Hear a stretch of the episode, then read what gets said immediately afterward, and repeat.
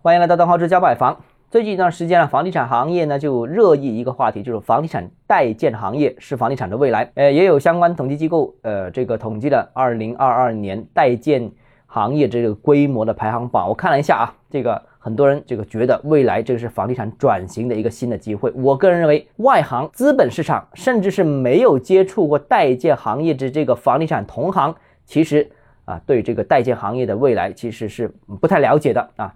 这个所谓的新发展模式啊，这个大家都是这样想的。所谓的轻资产模式都是现在讨论比较流行的，但其实这个领域已经是一片红海啊，不是蓝海了。呃，各大房企其实在 N 年前已经布局了。并大规模抢占这个市场，这个领域呢，绿城是一骑绝尘的老大。华润最近的势头非常猛啊，现在已经冲到了第二位。当然，我现在没拿到相关的统计数据，不知道它的增长和市场总份额是怎么样的。但我看了一下，其余也在这个赛道上排的比较前的领先的参与者，其实啊都会发现这个赛道啊，这个是存在着一定问题的。什么问题呢？就是拥有土地的找合作方的这个地主方。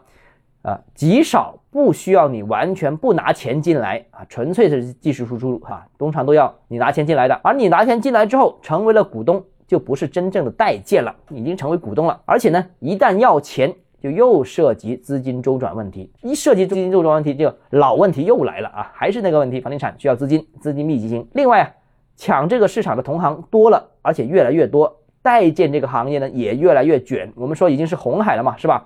所以呢。无论是财务上面的问题、管理上面的问题、收费上面的问题，是各种的卷，所以啊，不要过分的看好这个赛道，这是我的一个提示啊。好，今天节目到这里啊，如果你个人购房有其他疑问想跟我交流的话，欢迎私信我或者添加我个人微信，账号只交买房六个字，拼音首字母小写就是微信号 d h e z j m f，我们明天见。